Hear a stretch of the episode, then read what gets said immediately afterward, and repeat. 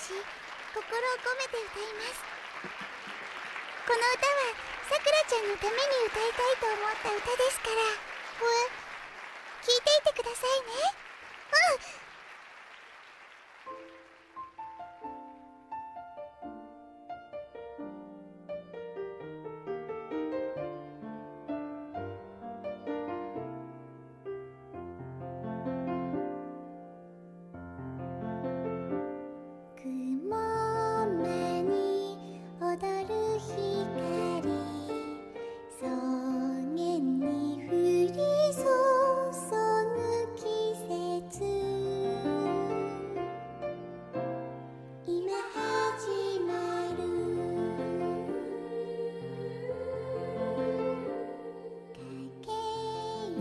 Toutes et bonjour à tous, bienvenue dans Pop Culture Inclusive, le podcast qui met la périphérie au centre de ses analyses.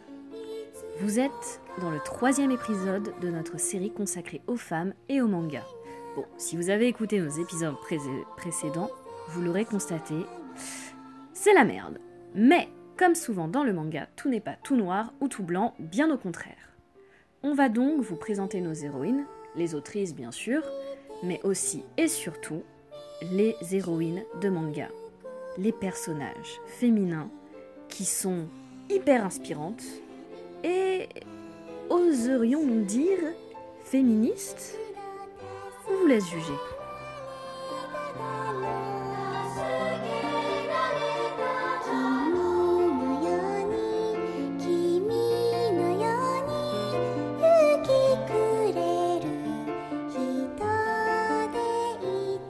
Là, je pense que vous l'avez quand même vu avec ce qu'on dit, même si on bitch euh, depuis, euh, depuis un bon moment, c'est que le manga est quand même un terrain de jeu sur le genre, sur les personnages qui est énorme. Et on va commencer, euh, avant de parler de nos héroïnes vraiment dans, dans, les mangas, on va parler de, des mangaka, parce que les mangaka fans, femmes, excusez-moi, il y en a, il y en a, elles sont là, et elles mm. font des œuvres de ouf. Alors elles sont évidemment là dans les shoujo, mais elles sont aussi là dans les shonen. Je, voudrais juste te dire, par rapport, parce qu'on parlait de Miyazaki, j'ai une petite parenthèse à faire sur Miyazaki. C'est l'instant sexiste parce que sinon c'est pas très drôle. On a le producteur euh, Yoshiaki Nishimura qui en 2013 avait annoncé que les studios Ghibli, euh, malgré leur focus sur des personnages féminins et sur bah, beaucoup d'adaptations de shoujo, n'engageaient pas de femmes réalisatrices parce qu'elles étaient réalistes dans leur manière de penser, alors que les hommes avaient un esprit idéaliste et donc il était capable d'écrire. Donc évidemment, il, enfin, évidemment, il s'excusait quand même. Donc moi j'aime beaucoup ce commentaire parce qu'il dit deux choses sur la création euh, féminine. Déjà, il prouve que les arguments sexistes sont d'une versatilité et d'une bêtise absolue parce que chez nous c'est plutôt l'inverse qu'on nous dit. On nous dit justement qu'on n'est pas assez réaliste, qu'on n'est pas, assez, ancré dans le réel. Tu vois, nous on est euh, dans les limbes comme ça et tout. Donc c'est assez marrant, hein, d'une euh, société à l'autre, en fait, ça peut changer. Donc en fait, tu ne gagnes jamais. C'est ça qui dans est tous Les, dans tous les cas, euh, dans tous les cas, tu perds. C'est génial. C'est exactement ça. Et en plus, ça montre, de mon sens, les limites quand même du studio Ghibli, euh, soi-disant si, si, si féministe. Mais c'est justement assez drôle, moi, je trouve, le, côté réaliste, parce que quand on parlait de. Quand on préparait le, le podcast ensemble, tu m'avais dit, euh, eux, ils écrivent des fantasmes, et elles, elles écrivent des êtres humains, quoi. Mm. Et c'est peut-être ça, c'est peut-être, t'as peut-être pas tort, si tort que ça, mon petit loulou. Peut-être qu'elles écrivent des trucs réalistes, et que du coup, c'est peut-être pour ça que c'est bien. Bah, c'est ça. Elles écrivent pas de. Elles écrivent pas des fantasmes. Bah, encore, là, sur la, sur la conclusion de, d'avant, de, c'est ça c'est que par rapport à, aux coquilles vides, soit aux coquilles vides, soit que de toute façon elles n'accèdent pas à la même humanité, bah là si, parce que tout simplement c'est des êtres humains, donc elles sont écrites comme des êtres humains. et, ça c'est inacceptable pour, ça. pour certaines personnes. Donc le shojo, euh, je propose qu'on passe rapidement dessus parce qu'on va en reparler après, mais juste pour montrer les mangaka dans les shonen, parce que voilà, c'est pas... C'est ouf, mais il n'y a pas que les hommes qui savent écrire des trucs pour les garçons, soi-disant non seulement elles sont là, mais en plus elles, elles, écrivent des, des, hommes de euh, ouf. Hein. Et, connus. Et, extrêmement connus. Alors par exemple, il y a euh, Akimi Yoshida qui a juste écrit. Alors là, je sais qu'il y a des gens qui vont euh, fight me parce qu'en fait, elle est mise dans les shojo. Mais si on prend les caractéristiques de ce qu'est un shojo, de ce qu'est un shonen, je suis désolée, Banana Fish c'est un shonen, voire un seinen. Donc Banana Fish qui est juste une, enfin c'est une œuvre. Alors vous la connaissez peut-être pas, ou peut-être que si vous avez Amazon Prime, vous maintenant vous la connaissez. C'est une œuvre assez incroyable et c'est écrit par, euh, par une femme, c'est foufou. Une autre œuvre majeure, d'ailleurs, je regardais euh, l'Instagram de euh, Anime Analytics. C'est l'œuvre la mieux notée de tous les mangas. On a bah, Full Metal Alchemist. D'ailleurs, on, vous aurez remarqué qu'on n'a pas bitché sur les femmes de Full Metal Alchemist parce qu'en fait, Bah, elles sont You écrites, can't. euh, elles, sont, elles sont bien écrites, c'est merveilleux, c'est waouh. Can't. Et pourtant, c'est des femmes qui correspondent à certaines tropes, mais vu que c'est pas grave de prendre une trope, hein, tant que t'es subtil après autour Bah, et ça. que tu fais évoluer, il y a Bah pas de voilà, c'est problème. ça. Tant, tant- en fait, tant que t'écris ton personnage, c'est- merveilleux, mais ça, ça marche. Euh, un autre exemple, alors là, le studio Clamp, qui est évidemment un incontournable, mais Kimi va en parler, euh, en reparler sûrement avec Sakura. Juste, enfin moi, parmi les shonen que j'ai adoré d'elle, il y a Tokyo Babylon. Euh, il faut savoir aussi que les femmes, ce qui est très, enfin, en tout cas moi de mon de mon expérience, quand les femmes écrivent des mangas ou des animés, elles incorporent des sujets qui sont en général pas très, enfin, en tout cas moi que j'ai pas forcément vu traités par les hommes, elles complexifient l'histoire et par exemple, il arrive que t'aies beaucoup de réflexions autour du racisme autour de l'étranger, etc. Bah, c'est euh, clairement un des thèmes principaux de Full Metal Alchemist. Et dans euh, Tokyo Babylon, tu as aussi des moments de réflexion sur l'altérité, sur l'immigration, etc. Et c'est vraiment extrêmement bien fait. Ensuite, on a par exemple aussi euh, Rumiko euh, Takahashi qui a écrit euh, du coup Ranma. Et, Inuyasha. pas- Inuyasha, moi, j'ai beaucoup, j'ai beaucoup aimé Inuyasha. Pareil, on va dire qu'il y a des tropes un peu. euh, C'est Somaru-sama Enfin, tu vois, Mhm. même, un peu le, même truc. Mais en, en général, euh, voilà, c'est quand même un peu mieux écrit Ouais. que ton shonen basique. Et Inuyasha, je pense que c'est un, un excellent, c'est un excellent shonen et je vous le conseille.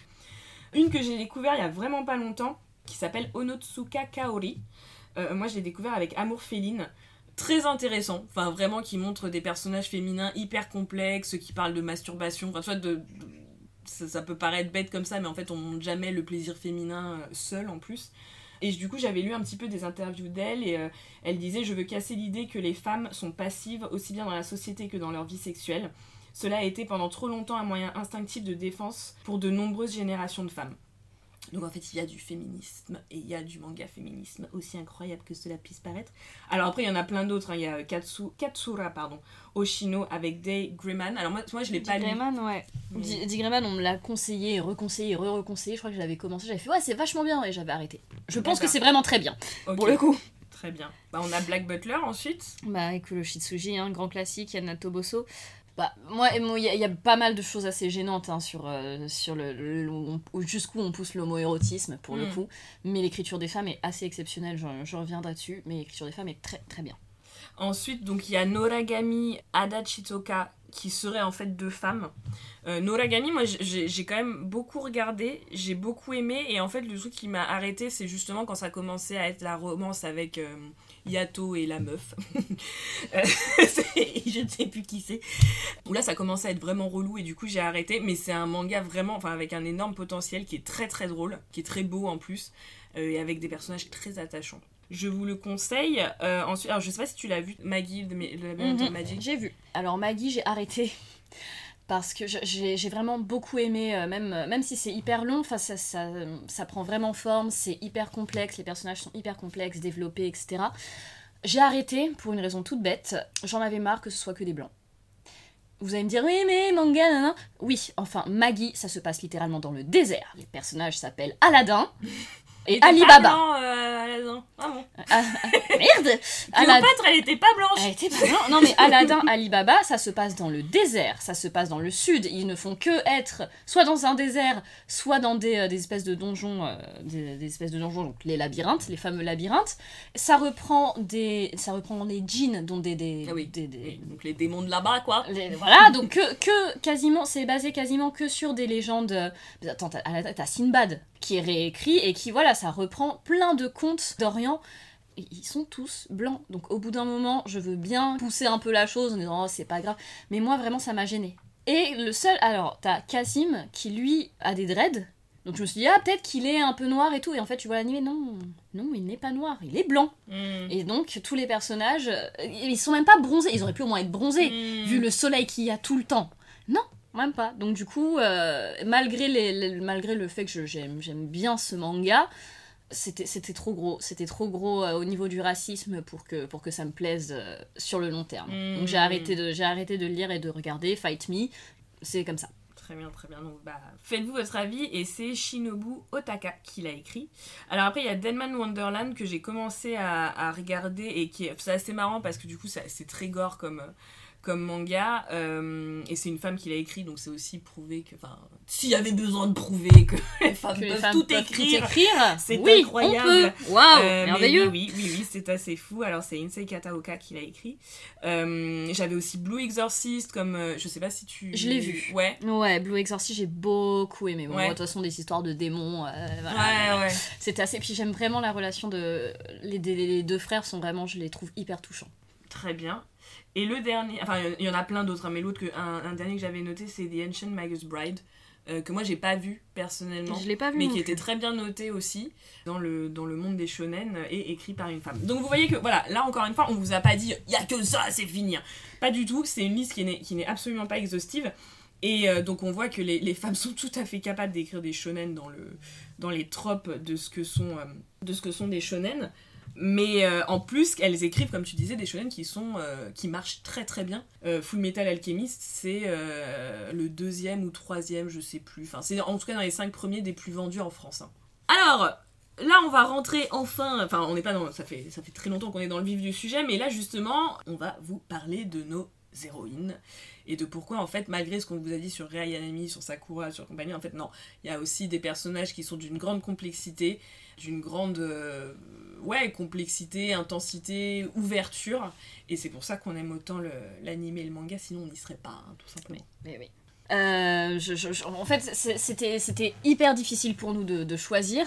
Moi, déjà, ça a été difficile pour une chose toute bête. C'est que de base, j'ai tellement. Mes personnages préférés sont rarement des femmes.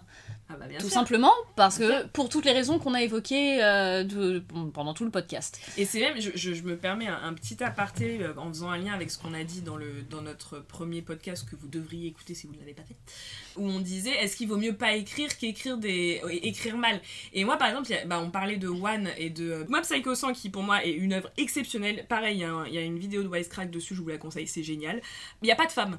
C'est vraiment un manga où il n'y a pas de femme. Mais d'un côté, j'en étais au point où je me dis bon. Il met pas de femmes parce qu'il sait pas écrire avec de grosses guillemets. Est-ce que ça vaut mieux ça que plutôt je mets des femmes mais du coup ça devient nul? Et moi ça va me saouler parce que j'adore euh, j'adore j'adore le- l'œuvre et en même temps je trouve que c'est euh, Get Away with Murder un peu trop facilement hein, ça, de pas ça. de pas les mettre parce que sinon on va faire foirer l'œuvre. Voilà, c'est une petite parenthèse. Bah, c'est ça. Je pense que ça va rester la question. Est-ce qu'il vaut mieux ne pas ou est-ce qu'il faut essayer, quitte à ce que ce soit un peu, un peu bancal? Je pense qu'on n'aura jamais réellement la réponse. Mais pour certaines œuvres, pour certains personnages, on se dit quand même, valait mieux pas. Ceci étant dit, euh, moi je vais vous présenter Sakura pour commencer, de Card Captor Sakura. Euh, La la la alors, ça, c'est un peu le. le- c'est c'est- c'est- c'est l'un de mes mangas. Enfin, c'est comme ça que, que j'ai commencé en empruntant les, les mangas de, de Julie dans sa chambre quand j'avais pas le droit d'y aller. Euh, emprunté euh, à durée indéterminée sans permission. Voilà, sans permission. Cependant, et je les remettais à leur place parce qu'après, je me faisais engueuler quand même. Donc, euh, ça. donc voilà. Euh, donc Sakura, mais quand, quand je dis que j'étais petite, c'est-à-dire que j'avais pas compris que le manga se lisait à l'envers et j'avais du mal encore à lire. Donc je devais avoir 6-7 ans, quoi. Ouais. Donc, euh, vraiment, j'étais petite, quoi. Et Sakura, pourquoi on l'aime? Bah, parce que elle a toutes les qualités féminines, euh, enfin, duquel on attribue le féminin, c'est-à-dire qu'elle est toute douce, elle est toute gentille. Peut-être présenter c'est quoi le... Parce que peut-être pour les gens qui malheureusement ne connaîtraient pas l'histoire de Le Card Sa- Captor Card Captor Sakura. Sakura. Alors, Sakura, c'est une petite fille japonaise basique qui, un jour, dans la bibliothèque de son père, tombe sur un bouquin et elle est hyper attirée par ce bouquin-là en disant Tiens, c'est bizarre. Elle l'ouvre et que ne se passe-t-il pas? Des cartes se s'envolent de ce bouquin et se, se dispersent partout. Là-dessus, elle, se retrouve avec une toute petite peluche trop mignonne qui parle et qui s'appelle Cardero et qui lui dit en fait tu viens de libérer toutes les cartes de Clos qui sont en fait des cartes magiques qui représentent des éléments. Mais puisque tu as eu assez de magie pour ouvrir le bouquin, c'est que tu as assez de magie en toi pour aller les récupérer. Là-dessus, il lui donne une petite clé, euh, un bâton magique, du coup la petite clé c'est un bâton magique, et vas-y que tu dois récupérer les cartes et que tu es devenue une Magical Girl. Euh, donc voilà, ça c'est le, truc basique. Donc c'est un- c'est c'est une, une œuvre majeure, euh, une œuvre majeure de Magical Girl, très basique. Elle prend son bâton, elle se transforme en Magical Girl, elle va récupérer des cartes. À partir de là, il faut quand même qu'elle continue sa vie euh, à Mm. côté. Donc c'est une écolière, voilà, encore une fois basique. Elle a sa meilleure Elle amie. adore le sport. Elle adore le sport. Elle déteste Elle, les maths. elle déteste et- les maths et et elle adore le sport. c'est euh, parce que c'est bah, comme son père est prof de sport. Non, elle- il est pas, il est prof, mais il est pas, mais il, il aime beaucoup le sport aussi. Et euh, sa mère est morte quand elle était très, toute petite. Et, mais elle, elle ressemble beaucoup à son père dans le sens où ouais, elle adore le sport, elle aime pas les maths, enfin, voilà. Elle est donc toute douce, toute mignonne, hyper dynamique. Mm, mm, mm. Et du coup, elle a ses qualités assez, euh, finalement, assez féminines. Mais au contraire de la rendre moins puissante, ça la rend plus puissante. C'est parce qu'elle aime que. euh, c'est parce qu'elle aime, dans, dans le sens global du terme, hein, elle a un peu un amour euh, assez universel, que qu'elle est puissante. Et euh, donc Sakura, euh, Sakura, moi je l'adore parce que c'est c'est vraiment ce truc du. T'as des qualités féminines, si t'es motivé, si tu travailles, tu vas pouvoir arriver à tes fins. Mm, mm, mm. Et euh, bon, il y a une histoire d'amour, hein, mais et même si ça se finit sur l'histoire d'amour, euh, c'est pas le sujet euh, Mm, principal mm, de- du truc. Ça ouvre aussi euh, sur l'homosexualité. Mm, mm, mm. Et euh, donc comme quoi on n'a pas besoin de faire un truc hyper hardcore pour parler d'homosexualité, sa meilleure amie est amoureuse d'elle. Mm, Tomoyo, elle, elle, elle le dit Elle clairement. Le dit, ouais, ouais, Elle ouais. le dit clairement qu'elle est amoureuse d'elle et que c'est pas grave Si c'est pas réciproque. si pas réciproque, de toute façon, ça restera son ami. Donc c'est hyper sain en plus comme, Mm. euh, comme relation. C'est pas le cas de toutes les relations dans le manga, je préfère préciser, parce que l'une de ses autres amies à Sakura, Lika, elle est mignonne, Lika, hein elle a 10 ans et elle sort avec son prof, Monsieur Terada, qui en a 35. Elle Bon. sort avec. Elle sort avec. Mais vous surinterprétez. Non, c'est juste que elle se, elle se, Enfin. elle, se retrouve avec toute seule dans la rue, euh, genre elle a des dates avec quand, quand même. hein. Oui, oui, non, non, mais Donc, je, euh, bon. je vais pas excuser ça, je, rigole, hein, évidemment. C'est- très très. Et donc, oui, là, C'est euh, donc, Sakura présente des trucs hyper sains et d'un autre côté, présente des trucs parfois Ouais. qui sont pas sains du Ouais, tout. ouais, ouais. Pour moi, enfin, je- moi, je me rappelle quand j'avais 7 ans, euh, autant Yukito et, et Toya, c'est le, frère, de, le et, frère de et où Sakura. vraiment, bah, peu plus que supposé qu'ils finissent ensemble. Enfin, en, tout cas, en tout cas, ils savent qu'ils sont amoureux l'un Voilà, de l'autre. c'est ça. Euh, donc, euh, Ils savent voilà. qu'ils sont amoureux l'un de l'autre. Et du coup, oui, là, c'est une romance hyper, enfin, hyper, euh, hyper mignonne en plus. Hyper saine, ouais. hyper saine. Bon, il y en a une, hein, donc euh, je sais, étonnamment, c'est plutôt les romances hétérosexuelles pour le coup qui sont pas hyper. Ouais. Pas hyper, hyper mais il y a un truc avec les enfants. Ouais, bah oui, mais même- De manière, même au son- Japon. Ouais, puis même son père, il commence à sortir avec, avec sa mère quand elle a 16 ans, comme ça. C'est- hyper, euh, Ouais, il y a c'est hyper un chelou, truc quoi. avec. euh, ouais, il y a toujours un truc assez problématique avec les enfants. Avec les enfants, ouais, la pédophilie, c'est peut-être ça un, un- autre plus- fois, mais- Un peu plus longuement. mais, mais, euh, ouais. oui, il y a vraiment, il y a vraiment un énorme problème avec ça. Ceci étant dit, les, euh, il y a dans, dans ce manga, bon, je vais pas refaire tout le manga, mais il y a des thèmes extrêmement complexes, extrêmement durs qui sont qui sont traités dedans. Et Sakura, moi, ce qui me plaît avec ce personnage, c'est que du coup, euh, donc elle doit transformer toutes les cartes de Clo en cartes de Sakura, parce que Mhm. sinon les magies sont incompatibles. Ce qu'il faut savoir, c'est qu'il y a la magie du soleil, de la lune, et pour la première fois, Sakura a la magie de l'étoile. Mm. Et ce qui est dit dans le manga, c'est que. euh, et elle n'est pas à négliger cette magie-là, parce que contrairement à la lune, elle ne reflète pas la lumière du soleil, elle brille par Ah, elle elle-même. pas- Ouais, c'est vraiment, il lui dit, c'est une petite étoile, mais qui brille. euh, Voilà, qui brille qui par, brille par euh, elle-même. c'est. Sa force, elle est en elle. Euh, ouais. Et donc c'est pour ça, et même tous les gens qui sont autour d'elle, mais Sakura, si c'est toi, tout ira bien. Mm, c'est la ça. formule magique qui rend invincible, c'est tout ira bien. Et, euh, et c'est extrêmement. Enfin, c'est un- message qui est hyper positif. Ouais, ouais, Et même ouais, au moment où, elle, où elle- en gros, il y a un moment où elle doute parce qu'elle doit transformer deux cartes en même temps et elle l'a jamais fait. Et du coup, t'as ses deux amis, donc Kerbero, qui sont amis de, de toujours, et Yue, qui ça a été plus compliqué pour le coup parce que lui, il acceptait pas qu'il y, ait, euh, maître, qu'il y ait un nouveau maître. Quand elle comprend que si elle y arrive pas, bah eux resteront emprisonnés pour toujours. S'ils sont dans son sceptre. Ils sont dans son euh, sceptre euh, et là, là, elle leur dit non mais je veux pas, je veux pas faire ce sacrifice là et tout. Je vous aime, je veux pas que, que vous mouriez à, cause de moi. Et même Yue, Ah ouais, Yue, pour- là, genre, ils font. Là, ils font, il Ouais, est là, non ouais, mais ouais, t'inquiète pas. Et en fait, tout ira bien, tout ira bien parce que c'est toi. Et en fait, elle, elle dit, euh, tout ira bien, moi j'ai confiance en mes amis, j'ai confiance en mes cartes et j'ai confiance en moi. Et Là, ça, c'était vraiment... Light and Dark. Alors Hop. là, c'est ta light and dark, elle transforme les cartes d'un coup, elle y arrive et tout. Et c'est vraiment, c'est... Pour moi, c'est vraiment un message hyper positif. c'est clair. et Sakura, c'est ce personnage hyper positif, Ouais. tout en gardant des caractéristiques féminines, euh, enfin qu'on prête au féminin. Donc c'est un personnage qui est très important et qui, quand t'es petite fille, comme Ah je, je- Ah comme je l'ai quand je l'ai Ah ouais. découvert, moi j'étais, euh, moi j'étais une magical girl. Ça y Ah est, tu vois, je, rien ne me résistait parce que c'est bon.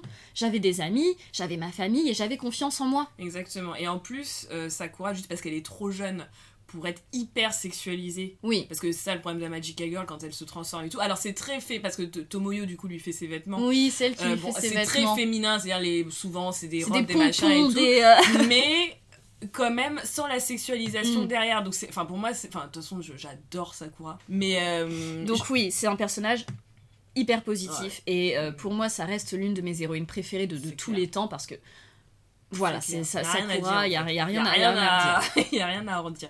Merci Kimi pour Sakura. Je vais donc vous parler de Casca, qui est une héroïne présente dans Berserk de Kentaro Miura. Alors Berserk, on vous en a, euh, on vous en a un petit peu parlé. C'est le dixième manga le plus vendu en France en 2018. Alors vous, n'avez pas le tableau sous les yeux, mais c'est assez marrant parce que quand vous regardez le, palmarès de tous les mangas, euh, en donc vous avez One Piece. hein, c'est le premier, je crois que c'est One Piece, et ça. ils ont sorti 4 volumes ou un truc comme ça pendant l'année. Et sur les deux ans, et t'as Berserk qui n'en sort qu'un. c'est genre, je fais des fucks à tout le monde, moi j'en sors qu'un seul, et je suis quand même dans les dix premiers. Pour moi, c'est vraiment. Berserk, c'est l'outsider magnifique, quoi, l'outsider mainstream. Berserk, en fait, ne, euh, ne correspond pas du tout aux codes normaux de la production de manga, c'est-à-dire il faut produire très vite, il faut que ça sorte beaucoup, etc. Il faut surtout faire de l'argent. Miura, c'est je, je, je, je fais des dessins petit à petit, je construis mon histoire petit à petit, donc tu vas pas me faire chier. Je vais t'en sortir un tous les 10 ans si j'ai envie, c'est comme ça. Bref, donc du coup, Berserk, c'est une série qui a commencé il y a assez, euh, il y a assez longtemps. Je crois que le, premier volume, c'était en 86. Et qui, mais qui, enfin voilà, contrairement aux autres œuvres qui ne s'arrêtent pas, genre One Piece, qui moi, ça, me tape vraiment sur les nerfs, vu que Berserk, en fait, il y a des numéros qui sortent vraiment peu fréquemment, c'est pour ça aussi que c'est une série qui s'étale vraiment sur, euh, sur le long terme. Euh, mais alors, moi personnellement, c'est vraiment un manga que j'aime énormément. Pour plusieurs raisons, parce que donc Berserk, c'est une œuvre de, de dark fantasy, hein, on peut dire. C'est assez intéressant parce que moi, le fantasy, c'est vraiment. Alors, euh, je, je pense qu'on aura, on parlera de ce sujet-là avec ma sœur et je pense qu'on n'est pas forcément d'accord là-dessus, mais moi, c'est vraiment un, un genre qui ne m'a jamais vraiment intéressé, qui m'a jamais vraiment attiré. En grande partie, parce que pour moi, je l'associais, mais même. euh, inconsciemment et après consciemment comme un truc vraiment blanc quoi enfin tu vois et je comprenais pas pourquoi euh, pas pourquoi enfin justement c'est c'est un monde complètement nouveau euh, qui n'existe pas et tout pourquoi tous les elfes ils sont blancs quoi tu vois et les, les par contre euh, hein bon ça c'est très particulier, puis c'est très particulier aussi au film de ouais ouais, Tolkien. ouais, ouais. Donc euh, bah, moi, au contraire, j'adore l'heroic fantasy parce que justement, c'est un monde où c'est différent et euh, il y a des problématiques qui reviennent. Bah, bah, il y a plein de d'heroic fantasy. euh, bah, et Willan, son, son copain, il est, il est noir, il n'y a pas de Mm. souci. Tara Duncan, bah, il y a le- carrément la problématique du métissage parce que son, son copain est moitié elfe, moitié humain, et du coup, les elfes aiment pas trop ça. Enfin, bon, Mm. bref. Donc, euh, il y a des problématiques quand même qui reviennent comme ça, et moi, j'aime beaucoup ce, ce genre de monde où euh, c'est différent, où il y a plein de races différentes, et euh, tout le monde s'entend très mal, et c'est la merde, mais c'est très cool à lire. Ouais, voilà. Bon, moi, c'est vrai que je sais pas, vu, que je m'y suis jamais, euh, je m'y suis jamais vraiment plongée, j'ai toujours eu cette vision qui était sûrement biaisée, mais qui du coup, ça, voilà, ça ne, m'attirait pas. Puis j'avais dû lire euh, Tolkien, Bilbo Hobbit, je me dis putain, voilà. Donc, du coup, voilà, j'y suis jamais vraiment allée. Et alors après, c'est vrai qu'en plus, euh, que le genre soit repris par un japonais, je me suis dit, ça va être la double peine. C'est vraiment- Encore pire hein. ça va être l'enfer. Et en fait, c'est assez incroyable parce que euh, donc on, est dans une œuvre de, de fantasy donc euh, enfin qui se situe au Moyen Âge entre guillemets. Mm. Euh, donc il- le, clairement le, le, le, le créateur, le mangaka n'a aucune raison de mettre des personnages de couleur dans la représentation que l'on a de- du Moyen Âge, etc. Et il se trouve que l'héroïne du manga eh ben, est une femme de couleur. Voilà.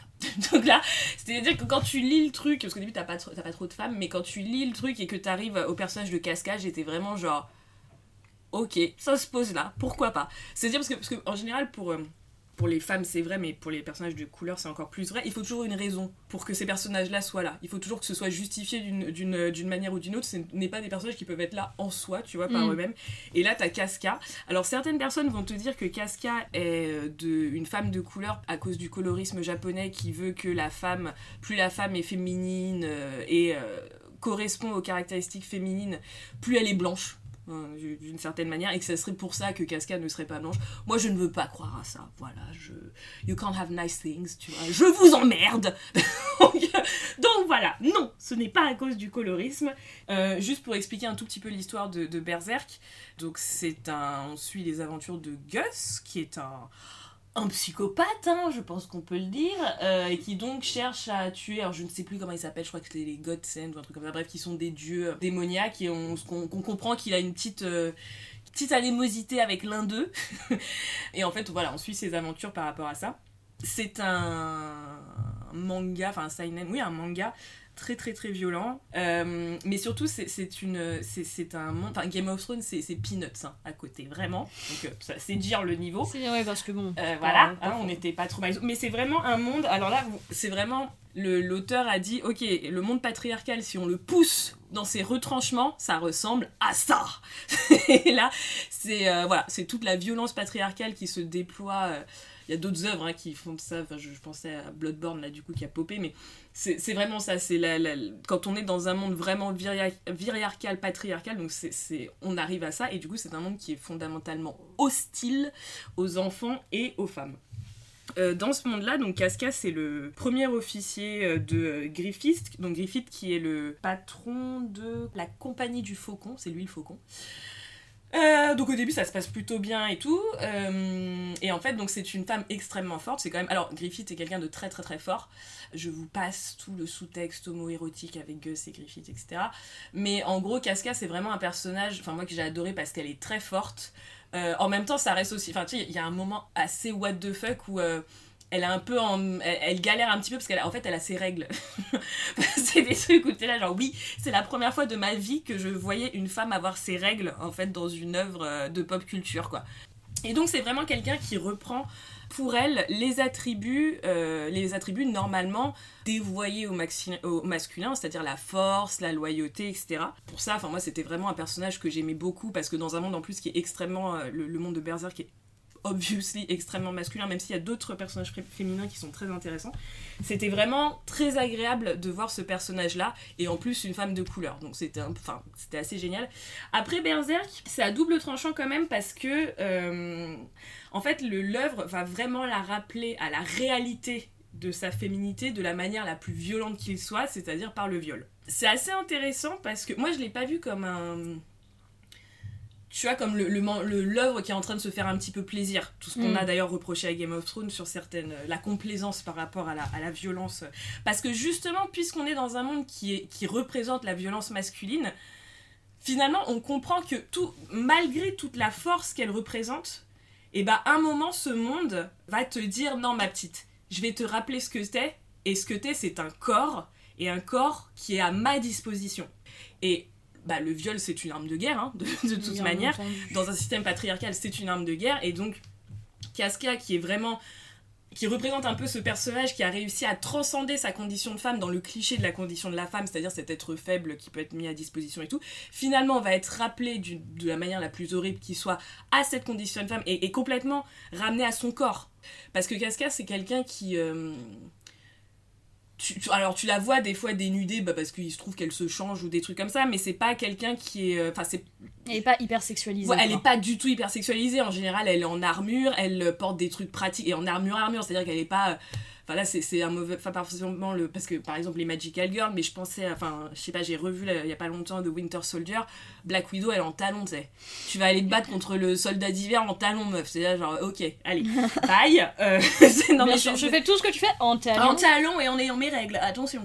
Mais euh, non, mais c'est un moment un petit peu de. Ça faut arrêter les conneries, quoi. Enfin, ça, c'est juste. Euh, c'est comme je pensais à Harley Quinn qui s'est quand même bien fait. Enfin, je suis très contente que Margot Robbie soit fait. Euh, enfin, ait réussi à réapproprier le personnage dans le nouveau film. Mais dans l'autre où elle est en talon aiguille et en mini short où tu te dis, ouh, ça crie cystite quand tu la regardais. Eh T'es là, genre, non, mais en La cystite te guette, ma pauvre. La cystite te guette, là, vraiment. Donc, what the fuck? Casca, pas du tout. Et là, vraiment, c'est son corps de femme qui la rappelle à sa réalité de femme. Donc, euh, donc voilà, c'est aussi la très grande violence de, voilà, quand même malheureusement ce qui arrive aux femmes dans, dans un monde patriarcal, sachant que c'est les femmes et les enfants parce que, euh, parce que Gus, par exemple, se fait violer quand il a 11 ans ou un truc comme ça dans le, dans le manga. Quoi. Donc euh, voilà, c'est très violent, mais c'est aussi très intéressant, je trouve, sur cette euh, dialectique, sur le regard de, de l'homme sur la femme, qu'est-ce que ça donne. Et quand même... Berserk, c'est enfin Casca dans, dans, Berserk, même si c'est un personnage qui est vraiment malmené, c'est aussi le personnage le plus humain de, de l'œuvre. Parce que finalement, les deux autres antagonistes sont des. sont bah justement, c'est le héros de manga complètement monomaniaque, alors que Casca, justement, elle a vraiment cette complexité et elle a vraiment cette. Euh, bah, le, manga lui permet d'être vraiment humaine euh, dans aussi toute, toute sa force et toute sa fragilité. Donc voilà pour moi et, et, et Casca. Alors moi je vais vous parler là de Cornelia, de Code Geass. Donc pour rappeler, Code Geass c'est quand même, même maintenant, l'un des meilleurs animes, euh, des, des- vraiment dessins animés dans le sens série animée que, j'ai eu. Parce que, bah justement parce que son écriture avec les femmes.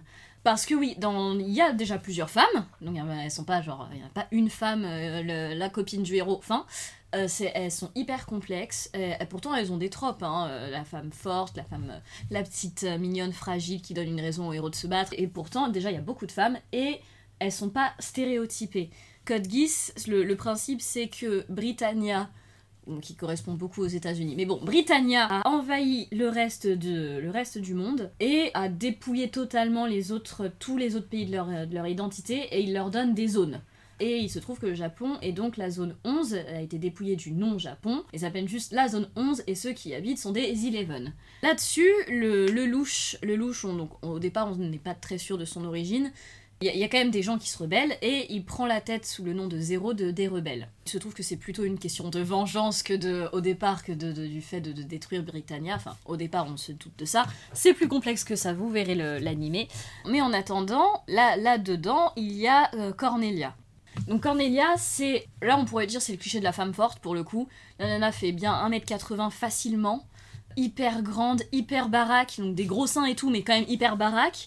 C'est la chef des armées Britannia, elle est ultra violente. C'est vraiment, elle a, elle a aucun scrupule pour rien. Elle détruit s'il faut détruire, et c'est, quand même grâce à elle que du coup il gagne quasiment toutes les batailles parce que juste, il y a des, il y victimes, il y a des, dommages collatéraux, rien à foutre, elle y va. Sauf que, elle a, s- elle a sa seule faiblesse, et le louche le sait, sa seule faiblesse c'est sa sœur. Sa petite sœur, euh, Euphemia, qui, c'est son contraire absolu. C'est-à-dire qu'elle est hyper douce, elle, elle veut pas se battre, euh, elle veut que tout le monde vive en paix. Tu sais même pas comment, dans son. Vu l'antécédent familial, tu ne sais pas comment elle a pu être aussi douce. Et tu te dis quand même que c'est pas. Peut-être que Cornelia a pris justement toute la violence, etc., pour protéger Yuffie de, de ça. Et la laisser être plus, entre grosses guillemets, féminine. Alors oui, c'est un cliché, hein, c'est vraiment la femme forte euh, qui doit protéger la, la, The strong must protect the sweet, tu vois. Donc c'est c'est peut-être un peu un cliché là-dessus. Mais est-ce qu'on aime quand même ces nanas hyper protectrices qui restent quand même très fortes et qui, elle, elle a vraiment une évolution dans son personnage? Parce que quand elle, elle voit que c'est le louche et tout, bon, elle peut pas lui pardonner parce que Yuffie. Mais elle- elle- sa- son hyper violence, elle se, elle se calme un peu là-dessus. Elle est, malgré tout, comme elle est très très très intelligente, elle est beaucoup, elle est très réfléchie. Donc euh, c'est une vraie, c'est- une grande tacticienne. Donc de, de base, même si elle est très violente, euh, elle sait aussi, enfin, elle est pas mon- pour le coup, elle est pas monomaniaque. Elle va dire bon, euh, je peux pas te pardonner non plus, faut pas déconner, mais euh, on peut voir un peu autrement. Hmm. Donc Cornelia, elle est, elle est absolument, elle est, je la trouve magnifique et on a, on a vraiment le thème du deuil parce que elle- voilà, elle a ce truc de hyper forte machin et tout. Sa petite sœur, encore une fois spoiler, mais sa petite sœur meurt. Bon, là, elle est vraiment au bout du bout du bout du rouleau, quoi. C'est euh, bon, tous un peu à ce moment-là parce que comme tout le monde, c'est ça qui était mignon, c'est que Yuffie, elle est très mignonne, très féminine. Moi, elle m'énervait même. C'est à l'époque où je l'ai regardée parce que c'était vraiment des, des valeurs qu'on collait aux filles à chaque fois. Ce que je comprenais pas à l'époque, c'était que ça ça l'empêchait pas d'être une femme très forte comme bon, Nan- Nanali c'est encore autre chose mais dans, dans ce monde qui est hyper euh, hyper violent garder sa douceur c'est une force en fait Hmm. Je l'ai pas compris à l'époque mais, euh, mais mais voilà Euh, de toute façon les femmes en général dans Code Geass sont hyper bien écrites elles ont toutes, euh, ont toute une personnalité, toute une profondeur. Et ce qui est quand même. Enfin, c'est pareil, on est dans un monde hyper patriarcal, hyper. Enfin, le- l'empereur, il est horrible. C'est le père de Loulou, c'est quand même. Il y a un problème avec les papas, hein, quand même, Ah en non, général. Euh, donc le, père est, ho- est horrible. Il dit que de toute façon, bah, en gros, euh, voilà, c'est un peu la loi de la jungle. Les plus forts survivent. Et les autres, et bah, c'est tant pis pour eux. Donc c'est là que le louche s'énerve en disant euh, ce que tu considères faible, c'est que ma petite sœur Nanali qui est en fauteuil roulant et aveugle. Donc en plus, il y a tellement peu de, il y a tellement peu de personnages euh, handicapés dans, dans, les mangas. Et donc il a dit, et lui il dit que non, en fait, enfin genre, euh, il refuse de d'être dans un monde où où, Nana- où Nanali peut pas être, peut pas juste vivre tranquillement quoi. Donc bon, cer- certes, Nanali est la raison de se battre de Lelouch, mais elle aussi, elle a de la profondeur. Donc dans tous les cas, euh, dans, Code Geass, je vais pas, je vais pas reparler de Sitsu, de Karen. Bon bref, tous les personnages féminins ont une, énorme prestance. Et malgré tout, Cornelia, euh, c'est, enfin moi, c'est l'une, de mes préférées parce que j'aime beaucoup les femmes fortes, mais avec une certaine évolution quand même de personnage. Donc du coup, ça reste l'un de mes personnages féminins, même mes personnages en général préférés de, du monde des mangas. Eh bien, on continue. Merci beaucoup.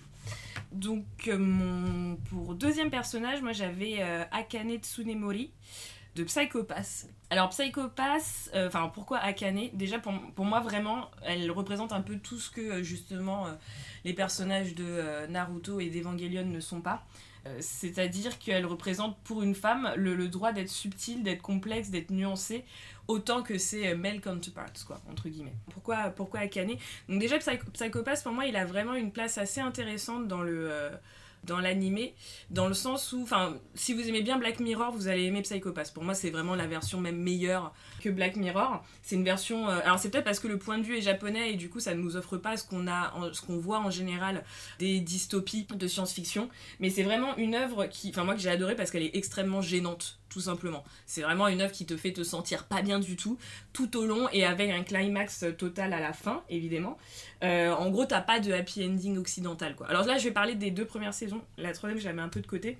En fait, Psychopass, l'idée, c'est que on est dans une société où, a priori... Alors, il n'y a pas eu un cataclysme ou quelque chose comme ça, ça n'avait pas été... Euh, ground Zero, quoi. Mais euh, bah, c'est peut-être ce qui va nous arriver dans pas très longtemps. Euh, c'est la catastrophe un peu partout. Enfin, un peu la merde un peu partout.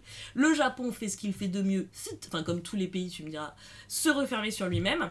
Et euh, il va en fait, euh, le, le, le, gouvernement, les citoyens et citoyennes vont décider de donner autorité à une intelligence artificielle, le système civil, pour régir la société. Donc il y a cette notion de le libre arbitre ne sert à rien dans une société. Enfin, ça suffit le libre arbitre, en tout cas on va, on va le limiter. Et l'idée c'est que euh, les gens ont un, donc un psychopathe qui montre, en fait il faut pas s'énerver. On est vraiment dans une société, bah, c'est pousser un peu la société japonaise au maximum, c'est très policé. Et euh, il, ne faut pas s'énerver. Et vous avez du coup un niveau, euh, votre psychopathe bouge de couleur ou de niveau, vous devez rester en dessous à certains niveaux. Et si vous dépassez ce niveau, vous devenez quelqu'un de déviant que l'on peut abattre. Donc, euh, et Akane, c'est une, c'est une inspectrice. En tant qu'inspectrice, elle a en dessous d'elle euh, des personnes qui eux-mêmes sont des personnes déviantes, entre guillemets, avec un psychopathe qui est, avec un pass qui est beaucoup trop fort, mais qui du coup, ça leur permet bah, de aussi reconnaître plus facilement les autres psychopathes. Et euh, ils se battent avec des armes qu'on appelle les Dominators, je crois. Et ce sont des armes qui calculent ton niveau de, de, ton, le niveau de ton pass et qui peuvent te dire ok cette personne tu peux la tuer ou cette personne tu ne peux pas la tuer. Euh, donc encore une fois, je dis, c'est une œuvre qui est assez, euh, enfin qui vraiment questionne parce que par exemple dans le, le, le, premier épisode, t'as un homme qui agresse une femme, donc lui, bah, le, Dominator dit euh, tu le flingues et puis en effet son niveau, son niveau, son pass est tellement dans le rouge que c'est bon, il peut le flinguer. Mais la femme aussi en fait. Parce qu'évidemment, vu qu'elle a vécu un traumatisme, bah, son pass est en train de se dégrader et du coup, ça veut dire qu'on peut aussi la tuer. Dans cet univers, Akane, pour moi, déjà, elle est très intéressante déjà sur son physique parce qu'en général, le manga et les animés ont une manière assez, euh, assez intéressante de te faire, euh, de te faire comprendre qu'une femme n'est pas belle dans le cliché de ce qu'elle devrait être belle. C'est-à-dire en général quand t'as les yeux un tout petit peu qui tombent, euh, quand t'as pas une grosse bouche, quand t'as pas de poitrine ou ce genre de choses. Et Akane c'est vraiment ça. Elle est brune, petite, enfin vraiment lambda avec les yeux qui tombent un petit peu en mode cocker. les cheveux pas du tout longs, longue chevelure, je sais pas quoi et tout, pas du tout. Elle a pas de seins plus particulièrement, enfin voilà.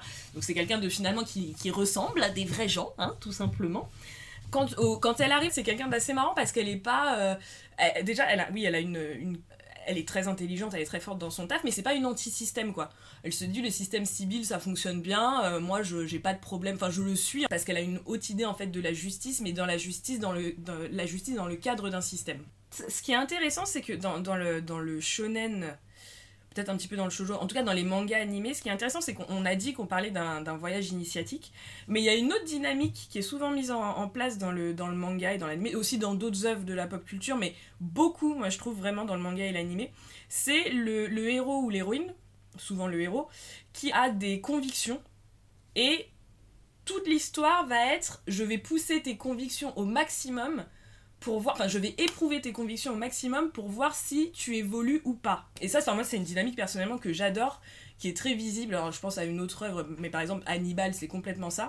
Ou Monster de Urasawa, c'est complètement ça. C'est vraiment, tu as un personnage avec une conviction de base, c'est-à-dire que la vie est précieuse et qu'il faut sauver n'importe qui Et t'as un autre personnage, son antagoniste, qui va essayer de pousser, de le mettre dans des situations, euh, de mettre dans des, donc c'est Tenma, de mettre dans des positions Tenma tellement, enfin de plus en plus extrêmes, pour voir si ce, paradigme de base qui constitue le personnage va changer ou pas. Et Akane, c'est vraiment un personnage qui, à la base, on se rend compte, donc voilà, elle est assez neutre, on va dire, dans ses convictions et tout, mais en fait, on se rend compte que c'est quelqu'un qui a une très haute idée de la justice, mais encore une fois, dans la, justice dans le cadre d'un système. Et tout le manga va, enfin, tout l'anime et le manga va pousser ça pour voir jusqu'où cette conviction-là va. Et, et ça va très très loin parce que contrairement d'ailleurs à son euh, à son partenaire euh, à son partenaire masculin par exemple euh, donc elle, se retrouve face le grand méchant de, l'œuvre Makishima euh, Shogo qui euh, lui n'est pas reconnu par le système civil c'est à dire qu'il a un, un pass neutre toujours même s'il tue des gens et tout il a toujours un pass neutre donc ça c'est très intéressant enfin le fait de pas pouvoir être reconnu dans la société est-ce que ça veut dire que tu existes etc etc et en fait, il y a un moment où il va, il va tuer quelqu'un. Elle, elle pointe son dominator, mais le dominator ne reconnaît pas, donc il veut pas tirer. Takane est complètement incapable de tirer sur le mec, alors que je crois qu'il tue une de ses amies à ce moment-là, parce que euh, ça serait, même si elle apporterait de la justice, ce n'est pas de la justice validée par un système, par le système dans lequel elle croit. Donc c'est vraiment hyper intéressant la réflexion qu'elle a et à quel point, comment est-ce qu'elle évolue par rapport à cette réflexion. Et encore une fois, euh, spoiler alerte, le manga est très, enfin est très gênant à la fin parce qu'à la fin elle décide, alors ça change a priori dans la troisième saison, mais dans la deuxième saison elle décide de ne pas détruire le système civil alors qu'elle a l'occasion de le faire parce qu'elle parle, parce que finalement après justement tout ce parcours initiatique, elle se rend compte que la protection de la société et qu'il y a finalement plus de gens qui sont euh, qui sont euh, protégés est plus importante que le libre arbitre et l'individualité absolue humaine. Alors évidemment, euh, quand tu vois ça, toi en tant qu'Européen, t'es un peu genre. Et what the fuck Alors non. Mais c'est-à-dire euh, Pas du tout. Mais en fait, moi j'ai j'ai adoré parce que justement, c'est un personnage qui va au bout de sa, de sa réflexion sur l'idée qu'elle sur une espèce d'idée un peu vague qu'elle a mais qu'elle éprouve au maximum et qu'elle construit. Elle, elle se construit vraiment avec cette idée de justice. Et finalement en plus le, le, ne nous donne pas ce qu'il devrait nous donner à la base. Bon dans la troisième saison en fait il se trouve que elle va contre le système civil mais on sait pas trop pourquoi etc je vous passe la troisième saison parce que pour moi elle est encore plus problématique que, que les que les deux premières saisons parce que le thème de l'immigration rentre dedans et que des fois c'est un petit peu bizarre la manière dont il le traite, un peu gênant. Donc on passera à côté. Mais en tout cas voilà, c'est c'est vraiment... euh, Moi j'ai adoré son évolution et j'ai adoré ce personnage qui est subtil, qui est complexe, qui est bien écrit, qui n'est pas euh, tout blanc, tout noir, pas du tout. D'ailleurs qui prend des décisions où vraiment on se pose la question et qui est vraiment ce modèle de j'ai eu des convictions que je j'éprouve et j'approuve tout au long de l'œuvre. Et c'est comme ça que je grandis et que je me construis. Euh, moi, je vais vous parler de Kuroshitsuji, encore une fois, et je vais vous parler du personnage de Madame Red. Alors, ce manga, pour rappeler, ça se passe à l'ère victorienne. Et euh, c'est, une, histoire assez basique. Le gamin, donc il y a un gamin, Ciel Phantom Hive, qui se fait enlever, torturé, et ses parents, son manoir, tout finit brûlé. On ne sait pas par qui, on ne sait pas pourquoi lui exactement. Mais il est sauvé par un démon en échange de, et en échange de son âme, de sa propre âme, lui va l'aider à retrouver les meurtriers, enfin ceux qui, ont, ceux qui lui ont fait ça et ceux qui ont tué ses parents. C'est Faust, quoi. Complètement, c'est complètement Faust. Et euh, donc euh, à partir de là, donc se passe toute l'histoire et tout. Bon, euh, j'ai pas fini le manga parce que le manga n'est pas fini. Encore Ouais, une fois, putain. syndrome du tellement dommage. du manga alors que alors que c'était c'était vraiment un manga que, un manga que j'adorais Ah ouais. Euh, le syndrome du truc qui ne se finit jamais avec des enfin ça part tellement loin en fait que tu te, tu te demandes pourquoi il fait ça enfin c'est très bizarre dans ce manga il y a Madame Red Madame Retto, donc ma, Madame Red, qui est la tante de, du héros, Ciel Phantom Hive, et qui est toujours euh, vêtue de rouge, d'où le fait Madame, euh, ma, Madame, Madame Red. Et du coup, euh, ce personnage est très intéressant. Je pense qu'il aurait gagné à être là plus longtemps même dans la série, parce que quand tu la vois comme ça, c'est le cliché de la nana hyper.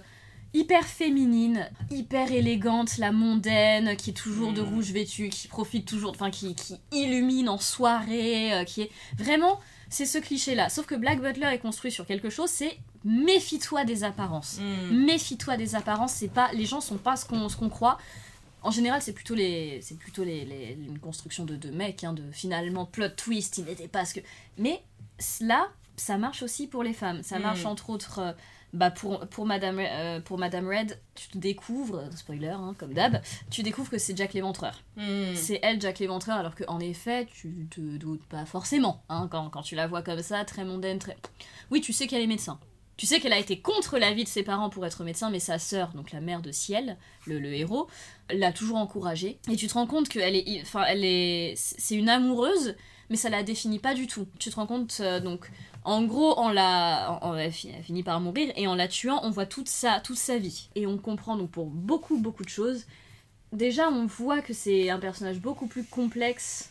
Du coup, de fait, dans le, dans, quand, quand tu vois cette histoire-là, bon, déjà, t'es hyper touché. Mm. Parce que euh, bah, tu vois que c'était la, la petite dans l'ombre de sa pas, pas vraiment dans l'ombre de sa sœur parce que euh, elles s'adoraient toutes les deux, c'était vraiment très mignon. Sauf que elle est tombée amoureuse de, euh, de Monsieur Phantom Hive, qui lui-même est tombé amoureux de sa sœur. Sauf que c'est deux êtres qu'elle aime tellement que au départ, enfin elle est, elle est hyper jalouse, mais au départ, ben, c'est deux êtres qu'elle aime tellement que elle peut être que heureuse pour eux Hmm. malgré tout. Et donc il y a ces deux dimensions du. Je déteste ça, mais en même temps je les adore tous les deux. C'est vraiment, je, je les aime. Et euh, ils ont un fils. Et du coup, elle est, elle est. Voilà, il y a cette- vraiment ces deux dimensions de très très jaloux, Hmm. très envieux. Mais d'un autre côté, elle aime vraiment. Elle est, c'est Hmm. vraiment, euh, c'est- jamais remis en cause, même, euh, même au moment dans le manga où tu crois qu'elle va tuer Ciel et elle s'arrête parce qu'en fait elle voit sa sœur et elle fait non, je, Je peux pas. je- je peux pas. Même à ce moment-là, son amour est jamais remis en cause. Pourtant, elle fait des trucs horribles. Donc, elle est médecin, elle avorte les, les prostituées. Au départ, elle fait.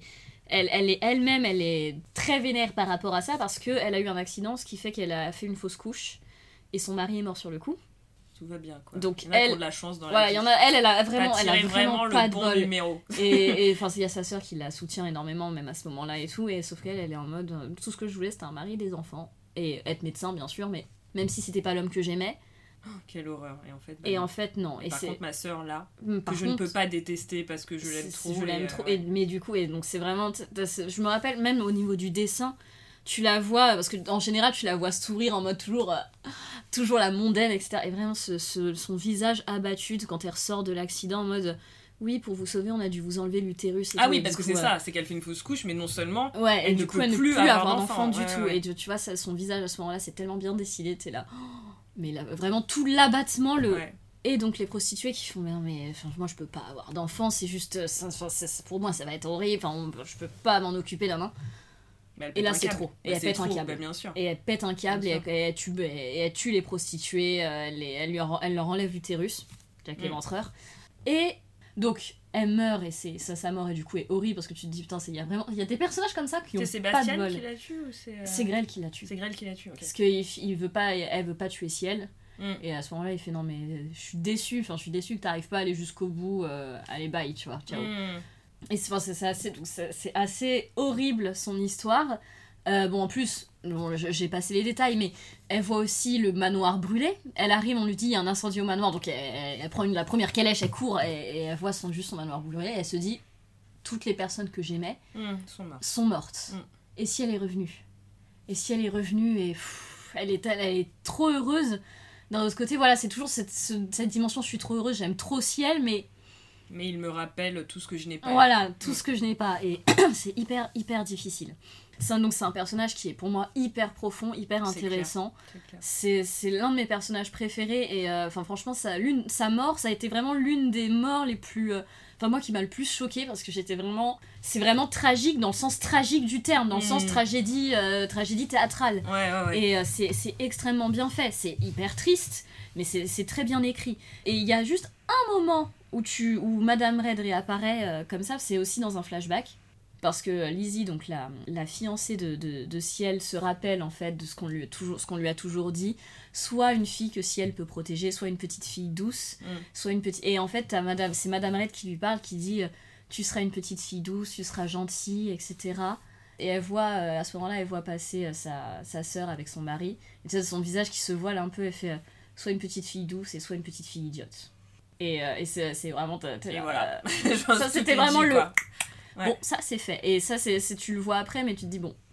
voilà, Madame Red, quoi. Et donc, ouais. c'est c'est- donc ce personnage, il cristallise à la fois tous les, toute la complexité de qui est en général attribuée au personnage masculin. Mm. Donc une- non seulement une très grande complexité dans le, dans, dans le personnage, mais aussi des, des problèmes qui sont liés aux femmes. Et ça ne ça, n'en rend pas moins l'histoire intéressante. Au contraire, Mm. ça, donne, ça donne une dimension qu'il n'y a pas forcément, bah, qu'il n'y a pas dans, dans les autres personnages. Et euh, elle a pris ce problème à bras le corps, le Mm. problème de pas pouvoir avoir d'enfants, le problème euh, d'amour, de, de loyauté, de, de conflit de loyauté, et tout, tout ça est pris à bras le corps et pas du tout évité, et, non, et, euh, et le personnage est magistralement fait. Mm.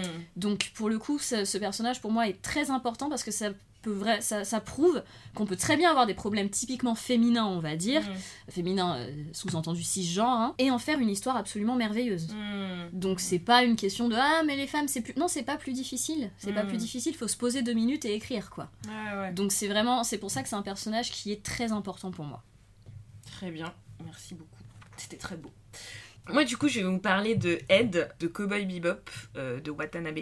Alors, Ed, euh, moi, je l'adore. Bon, après, tous nos personnages, on les adore. Hein, quand Il n'y a ouais, pas bah elle, ouais. elle est géniale, elle, on l'adore. Donc, euh, enfin, voilà. Bon, on aime beaucoup on aime beaucoup les personnages voilà C'est on, ça, on c'est on ça, aime. nous on aime. Mais c'est quand même fou, hein, dans- là en nous écoutant du coup parler, euh, parce qu'on a- on s'était pas forcément dit ce qu'on allait dire sur les personnages, je me suis dit, putain, on peut bitcher tout ce qu'on veut, mais... s'il y a des choses c'est beau avec quand même hein. Dumbledore a du style. Non mais c'est euh, c'est- tu te dis putain, il y a quand même il y a du, du bon quand ils s'y mettent, quand il quand il et elle quand ils s'y mettent, ça déconne pas quoi. ouais C'est vrai pas ça. ils font pas semblant Ah non, on fait pas semblant. Donc, Ed, alors Cowboy Bebop, pour moi, bah, c'est un peu, on en a un peu parlé avec Evangelion, hein, c'est vraiment une œuvre qui pour moi pose l'animé, pose, enfin du coup l'animé, comme un incontournable de la pop culture.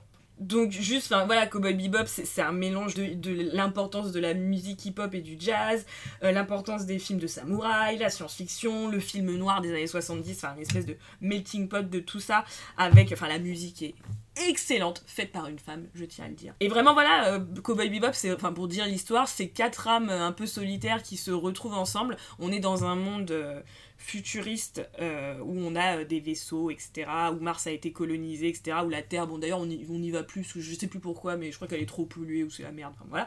Et c'est, euh, enfin voilà, c'est l'espèce de là ce qu'on est en train de vivre, mais sur tout le système, quoi. Et en gros, on suit juste la, la, vie de, de, de, ces personnages. Et c'est juste, voilà, c'est quatre personnes qui se rencontrent, qui vivent leur vie, quatre personnes et un chien quand même, qui est très important. Et on a le, bah, un peu l'honneur de suivre leur, leurs aventures. Alors, Ed, Ed, Edouard. Alors déjà, encore une fois, voilà, je, je- je- j'ai fait la caution intersectionnelle puisque c'est encore une femme de couleur. Euh, heureusement qu'il a hein, parce que moi Attention, attention, il y en avait trois, j'en ai pris deux. Euh, c'est- Bref, donc Ed, a priori, c'est une, c'est une, c'est une adolescente, a priori, puisqu'elle le dit de temps en temps dans le manga, parce qu'on se demande si c'est un homme ou une femme, elle dit « Oh non, parce que moi je suis une femme », enfin des fois elle le rappelle, et puis à un moment on croise son père qui dit qu'en effet c'est une femme. Mais en fait on s'en tape, vraiment. Ed, c'est vraiment l'être non-binaire, pour moi, qui est le, le plus emblématique, alors j'ai envie de dire du manga, mais même finalement de n'importe quelle œuvre que j'ai pu voir, quoi.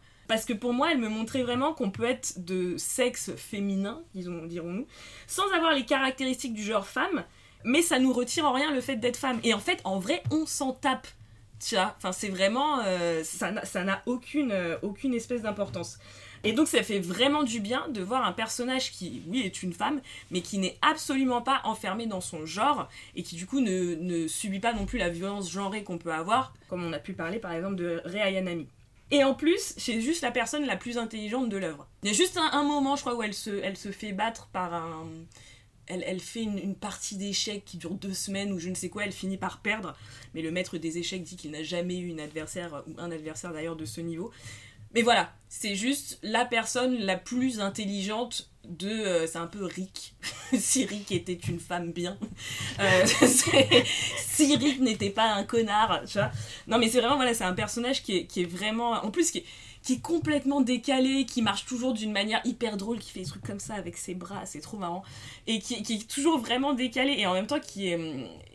Enfin, elle est extrêmement forte en informatique, elle les sort de la merde je ne sais pas combien de fois, parce qu'évidemment, elle fait tout marcher avec son cerveau. C'est, enfin, ça fait plaisir hein, de voir des personnages aussi, enfin, de voir des femmes il y a d'autres séries hein, où il y a des femmes très intelligentes, euh, évidemment, mais ça, il n'y en a pas non plus des masses, j'ai envie de dire, où les femmes sont plus intelligentes que les hommes. Euh, mais là, c'est clairement le cas, et encore une fois, moi, le, fait qu'elle ne soit pas définie, enfin, et qu'elle-même ne se définisse, qu'elle elle dit qu'elle est femme, ou, mais qu'elle ne se, qu'elle ne représente pas les caractéristiques clichés et binaires de la femme, contrairement d'ailleurs à euh, Faye, qui est l'autre personnage féminin qui pour le coup c'est une vraie femme, hein, on n'a pas, de, pas de doute là-dessus. Hein en plus, quand tu les regardes en miroir, moi c'est vraiment un personnage qui me fait du bien parce que Faye c'est vraiment le, pour moi le cliché du personnage, alors qui est quand même qui a une certaine qui a même beaucoup de profondeur parce que c'est un personnage de Watanabe mais quand même qui représente le cliché même physique du personnage féminin et Ed elle est, elle est vraiment non je ne suis pas ça mais pour autant je suis un personnage génial et, euh, et on ne m'enlève pas mon, ma, féminité et mon humanité juste ce qui est assez marrant euh, assez marrant à savoir, c'est que euh, elle a été donc elle a été créée par rapport à la compositrice de Cowboy Bebop justement, Yoko Kano, où en fait le Watanabe disait que c'était une fille un peu bizarre qui est vraiment un génie, mais c'est un peu un chat, on n'arrive pas trop, mais quand même un génie. Et à la base, fun fact de ouf, elle devait être un garçon noir. Et en fait, Watanabe n'a pas voulu parce qu'il s'est dit, bah du coup, on aura trois personnages principaux mecs plus une femme, euh, vraie femme, donc euh, du coup euh, ça ne me va pas. Et d'ailleurs ce personnage, le, petit garçon que Ed aurait dû être, apparaît un moment dans, la série. Et donc quand Watanabe parle de Ed, il dit Son genre n'a aucun sens, on n'en a pas besoin. C'est un chat incontrôlable et je voulais créer un personnage qui surpasse l'humanité. Je pense qu'elle peut ne même pas être humaine, peut-être qu'elle vient de d'autre part dans l'espace. Voilà, moi je trouve ça assez beau. Et euh, juste, il y a, bon, aussi c'est un, petit fun fact, mais son inspiration, a priori, euh, vient de Fifi Brin d'Acier. Ah euh, qui est, rappelons-le quand même, considérée comme une icône féministe en Suède. Donc voilà. Donc voilà, moi j'adore ce personnage parce que, encore une fois, c'est pas du tout ce qu'on a l'habitude de voir. En général, c'est un personnage masculin, ça clairement. C'est pas du tout ce qu'on a l'habitude de voir d'une femme. Et, et c'est vraiment hyper rafraîchissant de voir, de voir ce personnage. Euh, bah, on va continuer sur les personnages au genre un petit peu euh, un petit peu flou. Euh, moi, je vais vous parler de Haruhi.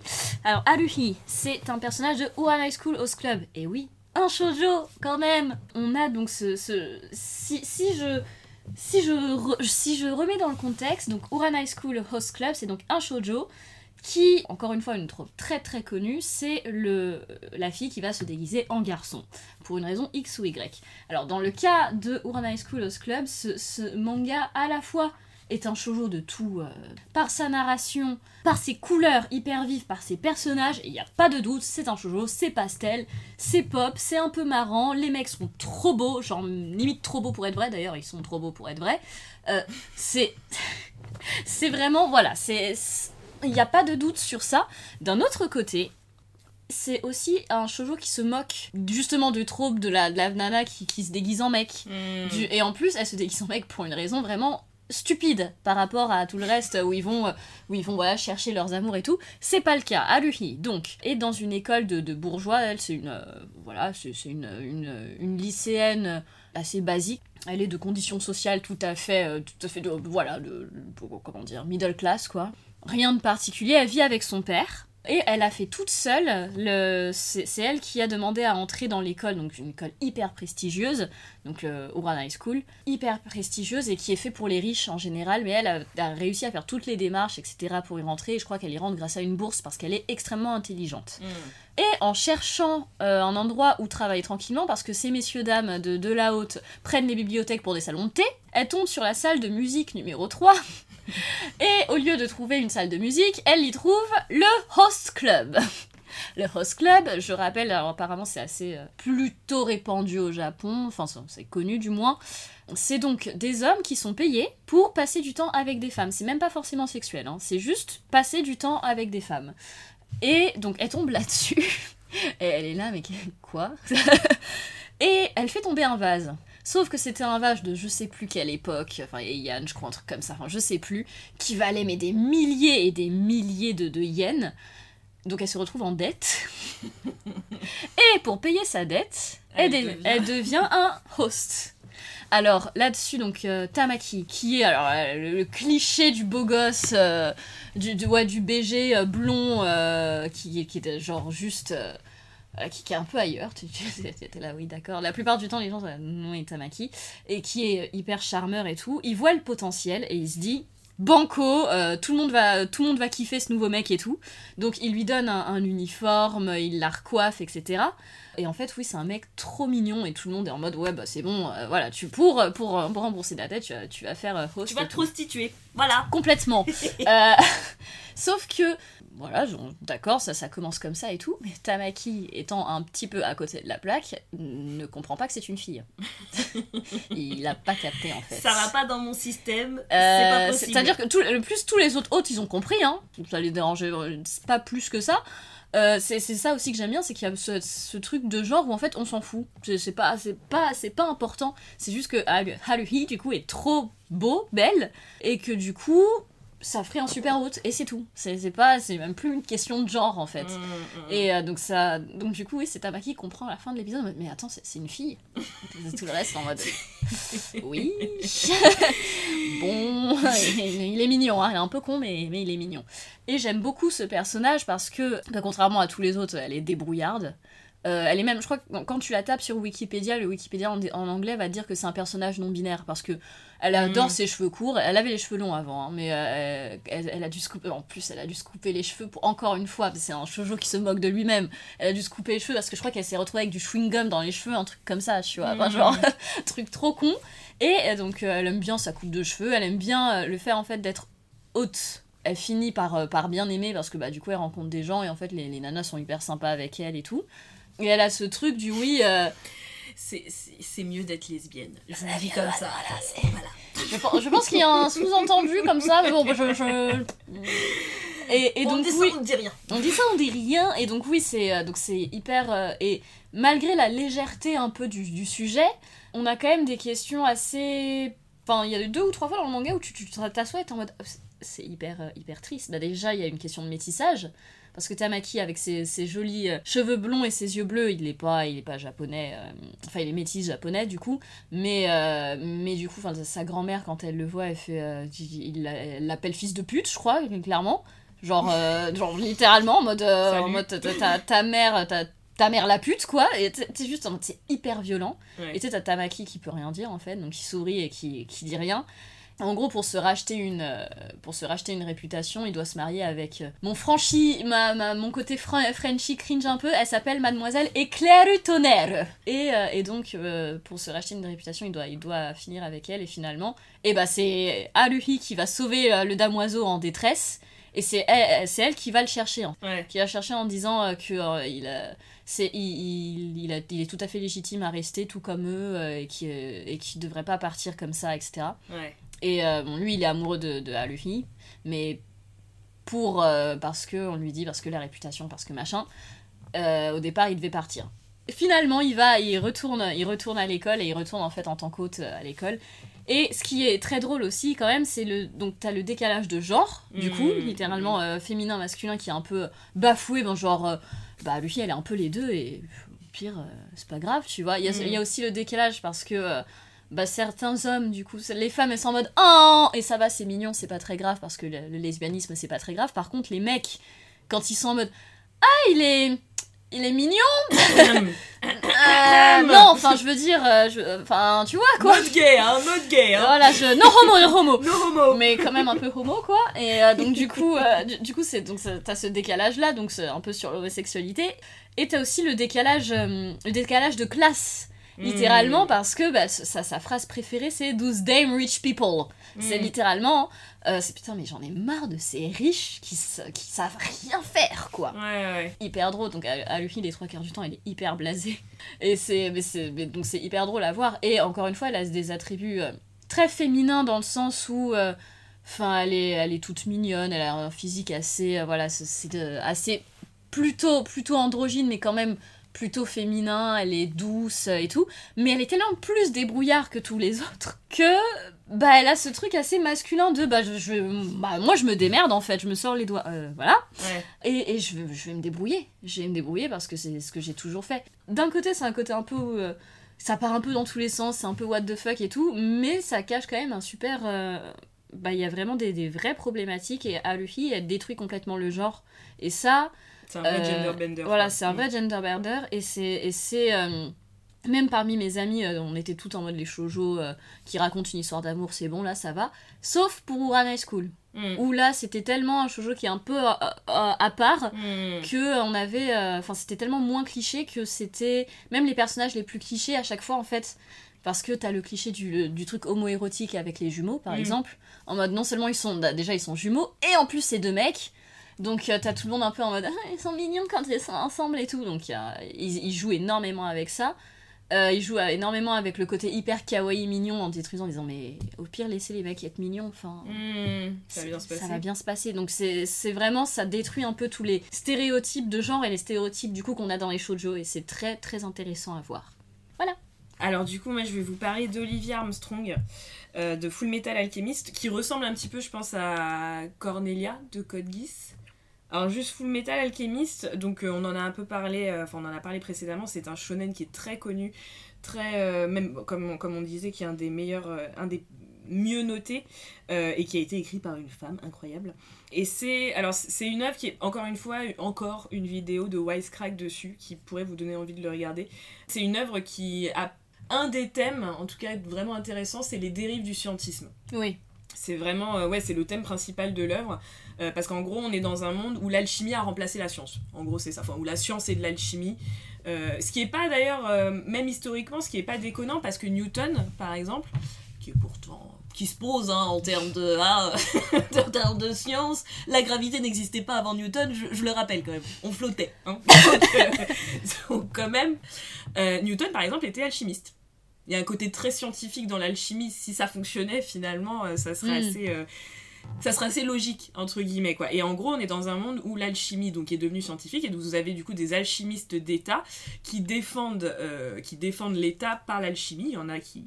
Il y a un des personnages à un moment qui dit, à la guerre, il y a deux corps d'armée qui sont sûrs de tuer, c'est les snipers et les alchimistes. Donc on suit les aventures de Edouard et Alphonse, qui sont donc deux alchimistes qui ont un peu fait de la merde. Ils se sont un tout petit peu foirés. Ils sont un tout petit peu foirés, ils ont essayé de ressusciter leur maman. euh, ça ça n'a pas marché parce que c'est une des lois de l'alchimie. Hein, on peut pas ramener les gens, c'est pas possible. Donc euh, bah, ça a tellement foiré que du coup euh, Bah, Alphonse finit dans une armure. quand même. Alphonse ouais, finit dans une, une armure et Ed du coup bah, perd son bras. Et sa jambe, non Et sa jambe, tout à fait. Et donc le but quand même c'est de ramener le, corps du petit frère, parce que du coup le grand frère se sent aussi un tout petit peu coupable de la connerie euh, dans laquelle il a poussé son frère. Et à partir de là, vous avez bah, du coup une, une épopée avec ces deux personnages. C'est génial. Enfin vraiment c'est un manga qui est... C'est trop bien c'est trop bien. C'est trop trop bien. J'ai pas de trucs négatifs en fait à dire sur cette Non, non, c'est juste trop bien. C'est tout y Tu est, kiffes, tu vois. tu, que- tu- tu kiffes de A à Z. c'est encore une fois, on parle. T'as même les problématiques, enfin des, des réflexions autour de, de- du racisme. Mm. T'es là genre what the fuck? Donc c'est Dans un manga et dans oui. un manga. Et oui, c'est c'est possible. Encore une fois, hein, quand c'est les femmes qui font. Et euh, dans, dans, dans ce manga, tu as. Enfin, on a hein, plusieurs personnages de femmes euh, vraiment très très cool, vraiment très intéressants. Mais moi, clairement, ma préférée. Alors, encore une fois, je, moi, je l'appelle Olivier parce que c'était la traduction qu'il y avait, mais apparemment, il y a des versions où elle a un prénom euh, féminin. Mais en fait, on s'en fout en vrai. Donc, Olivia Armstrong, c'est vraiment la vraie chef. C'est, euh, elle est, je crois qu'elle est surnommée la, la reine des glaces et elle dirige la forteresse de Briggs. C'est un peu, si vous voulez, le, le mur de Game of Thrones, c'est un peu la forteresse de Briggs. Sauf que euh, la forteresse de Briggs, il y a que des numéros 10 dans ma team. Tu vois, c'est pas tous les violeurs et low life de merde là de, de Game of Thrones. Non, non, là c'est le top du top de l'armée. Même pas tu déconnes avec eux. Et je dis eux parce que c'est tous quasiment des. C'est même tous des hommes. Et en haut, tu as Olivia Armstrong en mode je te, je, je te gère ça, mais comme Jaja, quoi. Tu vois, c'est vraiment, ça déconne pas. Donc, pareil, c'est un personnage comme Cornelia assez violent, très bonne tacti- tacticienne, et euh, on pourrait dire, euh, c'est- enfin, c'est vraiment la représentation fantasmée de la dirigeante militaire, quoi. Elle est d'une droiture et d'une intransigeance, mais quasi, euh, enfin, elle ne vire jamais un tout petit peu, donc encore une fois, assez monomaniaque. Et en fait, elle déploie une philosophie de la force qui est assez effrayante, c'est-à-dire que quand tu réfléchis, parce qu'en plus, bon, voilà, les dans, dans ce beau pays, ils sont tous blonds, souvent avec les yeux bleus. Je vous laisse faire le lien avec l'histoire. Il y a eu un génocide racial, tout ça, tout ça. Donc du coup, quelqu'un qui est en mode je te gère tout ça, la baguette et la force c'est le plus important. Et genre, hmm, Tiens, tiens, tiens, ça me fait penser à quelque chose qui s'est passé, mais je n'arrive pas mettre le doigt dessus. c'est ça. Est-ce que Nietzsche serait passé par là, mais en mode pas cool La version aussi, Nietzsche était nazi, vous ne le saviez pas, mais maintenant vous le savez. Euh, non, pas du tout le cas, mais je, faisais juste une blague sur la, la réappropriation Ouais. du surhomme euh, Par- par, par les les nazis, ouais. alors que ouais. Nietzsche détestait les nazis, mais ça. Donc elle déploie une philosophie de la force qui est assez effrayante en soi, mais qu'elle a le bon ton de baser sur des années d'expérience et d'observation. C'est pas du tout gratuit ce qu'elle propose. Et en fait, elle a une espèce- ça devient une espèce de probité éthique qui lui permet de ne pas craindre le sacrifice, tout en sachant s'effacer au profit du groupe, d'inspirer une loyauté sans faille chez ses soldats, tout en les forçant à la réflexion propre. C'est vraiment ça qui est fort, c'est-à-dire c'est vraiment elle qui incarne la force, etc. Mais elle a aucun problème, enfin elle peut mourir pour ses idéaux, et elle n'a aucun problème, si elle sent que sa personne met en danger l'armée, son armée, elle va se mettre en retrait. Parce qu'au début, en vraiment, général, l'ego, vois, euh, l'ego masculin fait que. euh, c'est niqué. Donc c'est vraiment, enfin voilà, moi j'adore ce personnage parce qu'on pourrait croire au début que c'est vraiment le- la, la femme forte, mais vraiment monolithique, tu vois. Et elle est vraiment beaucoup plus subtile. C'est vraiment cette, cette logique de la force, c'est pas juste pour le plaisir parce que c'est les forts qui dominent les faibles et tout. Non, pas du tout. C'est vraiment, je veux porter, si je veux que l'armée, que mon armée triomphe, si je veux porter mes idéaux, je suis obligée d'incarner et de porter cette logique de force. Mais c'est pas une logique de force qui ne se discute jamais, au contraire, c'est une logique de force vraiment globale. C'est-à-dire que c'est mon armée qui prévaut, donc je peux complètement me mettre en dehors si c'est problématique. Et ces soldats, c'est ça qui est génial, c'est qu'elle leur demande une loyauté absolue, mais cette loyauté absolue, ça veut pas dire ne pas réfléchir par vous-même, en Mm. fait. Pas du tout. Et c'est pour ça que moi je trouve que c'est un des personnages, enfin c'est un de mes préférés quoi. Elle est vraiment, euh, elle est incroyable et juste, euh, du, coup j'ai revu euh, une de ses, euh, parce que une de je vais vous citer juste un moment ce qu'elle dit par rapport à Miles. Miles qui lui il reste dans l'armée malgré le génocide qu'il y a eu et tout. Et à un moment du coup t'as, je sais plus, je crois que c'est Ed qui lui demande mais en fait euh, bah pourquoi t'es euh, ou alors c'est Alphonse, je sais plus. Bref, t'as un des deux qui lui demande est-ce que, enfin pourquoi en fait ce que pourquoi tu restes dans cette armée quoi qui a quand même décimé ton peuple? Et il lui dit parce que voilà ce que m'a dit euh, ce que m'a dit Olivier Armstrong quand il lui a demandé pourquoi est-ce que je vous me demandez de rester dans l'armée je n'ai pas le temps pour le racisme parce que le sang de plusieurs nations coule dans tes veines, tu portes sur ce pays un regard riche de plusieurs points de vue et tu réfléchis au travers du prisme de plusieurs valeurs.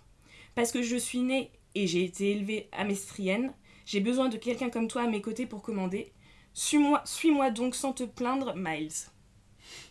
Je pense que ça pose toute la force du personnage. C'est-à-dire, je peux tel- elle, elle est tellement capable de passer en dehors de toute considération, mais de mais basse, tu vois, de genre, de racisme et tout et tout, parce que elle, c'est, elle a un but, et son but, c'est d'être la meilleure sur ça, ça, ça, et pour ça, elle sait qu'elle a besoin de Miles, elle, elle reconnaît la valeur de Miles dans ce système, en fait. Et ça, euh, bah, un manga où on te parle de je n'ai pas le temps pour le racisme, je trouve ça quand Moi, je même trouve ça beau. Moi, je trouve ça très beau. euh, venant d'une femme qui déconne vraiment. Et en plus, d'une femme qui est pas, euh, qui est pas masculine, entre guillemets. Enfin, c'est Mm. une femme très féminine, euh, Olivia Armstrong. Enfin, en tout cas, dans ses traits. Blonde, les cheveux très longs. Elle a même, en général, le manga, au niveau des lèvres, euh, le manga n'a pas de lèvres. Bah là, si, en fait. Tu vois, donc c'est quand même la représentation de la femme. Même si elle fait des blagues, des fois, sur le fait que euh, c'est pas si cool d'être une femme. Mais c'est même si elle a tous les attributs positifs du masculin entre guillemets de l'homme viril ça enfin même physiquement elle a quand même gardé ses attributs de femme ce que je trouve assez génial Mm. tu vois en mode bah oui ça n'enlève rien Oui, C'est- encore une fois ce ne sont que des jeux de genre donc voilà c'est toujours à toi. et c'est toujours à moi Ok, très bien, pas de souci. Et euh, du coup, alors le dernier personnage, c'est Haraway euh, de Ghost in the Shell, de Mamoru Oshii, comme le premier. Euh, oui, parce que c'est Ghost in the Shell 2, excusez-moi, Innocence. Alors Ghost in the Shell, encore une fois, comme toutes les œuvres qu'on présente, c'est un incontournable de la pop culture et de la science-fiction, mais... euh, Le les- meilleur, je pense, film, euh, le film animé de science-fiction Ever. ever. Ever, mais même, de, même presque pas animé, je pense qu'il se place dans les...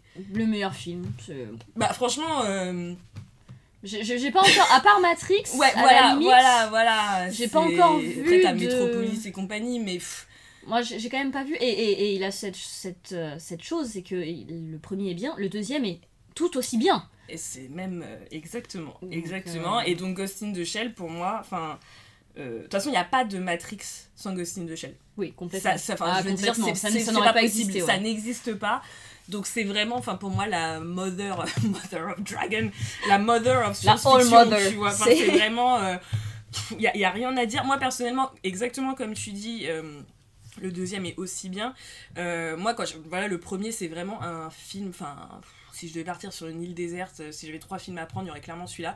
C'est vraiment un film qui a fait fondre mon cerveau. Quand, j'ai vu qu'il y avait un deuxième, je me suis vraiment dit jamais de la vie, ça sera même à la cheville du premier, c'est impossible.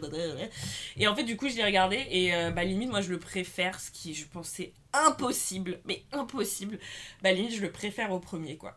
C'est. Moi, je sais pas. Je ouais, c'est. Enfin, s'il faut. En tout cas, même niveau. Ouais. Mais ouais. euh, limite. Enfin, au, niveau, euh, au niveau de la qualité, c'est c'est tout aussi bien Ah en ouais, tout cas. non, c'est. Et même, oui, c'est ça qu'on disait, c'est qu'au niveau de l'animation, même le premier qui commence à dater, pourtant, hein, tu regardes maintenant, il a pas vieilli Ouais. au niveau de l'animation. Euh, donc voilà, enfin. de- Enfin voilà, je, je sais même pas quoi dire sur cette œuvre tellement elle est géniale, il faut absolument la regarder. Et la regarder plusieurs fois. Plusieurs fois parce que euh, il faut suivre. Par, Ah, contre, euh, suivre. par contre, il faut suivre. Ah ouais, non, c'est pas du tout un truc. C'est euh, c'est pas un truc que tu regardes euh, fait après une un Netflix, soirée, c'est comme sur Netflix, en étant à moitié sur ton portable. Non. Là, il faut regarder et regarder plusieurs fois, je pense, pour capter euh, tout- toutes les subtilités qu'il y a. Complètement, complètement. Et alors Ghost in the Shell 2, c'est donc c'est la suite de Ghost in the Shell 1, sachant que c'est une suite qui n'est pas dans le manga Ghost in the Shell, si je ne dis pas de bêtises. Pour vous faire vite fait le, topo, enfin de ce que je suis capable d'en dire, on a donc Batu qui, euh, qui était là dans le premier Ghost in the Shell, qui était l'ami, euh, enfin qui est un policier qui était l'ami de Kusanagi, Motoko. Il est mis sur une affaire où on a des gynoïdes, donc des, des cyborgs féminins, qui tuent leurs propriétaires. Voilà qui pètent des câbles, qui tuent leur propriétaire et qui se suicident après. Et lui, du coup, va partir, va enquêter sur le pourquoi, les raisons de cette violence subite.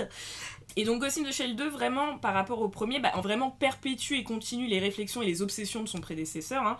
On a toutes les réflexions, obsessions, donc autour des poupées, autour du corps, autour de la réplicabilité de l'âme, puisque le ghost, c'est ça.